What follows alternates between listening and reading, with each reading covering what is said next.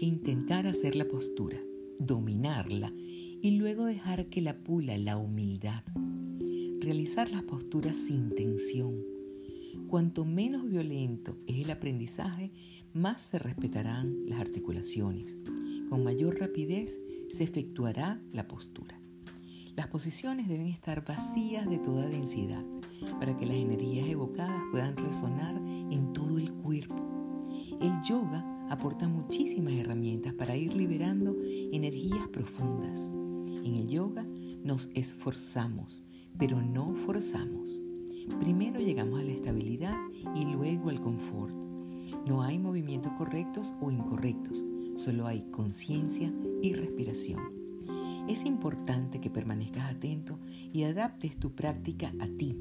Para ello, es importante no imponer ni negar nada. Así no se vuelve mecánica y aburrida tu clase de yoga.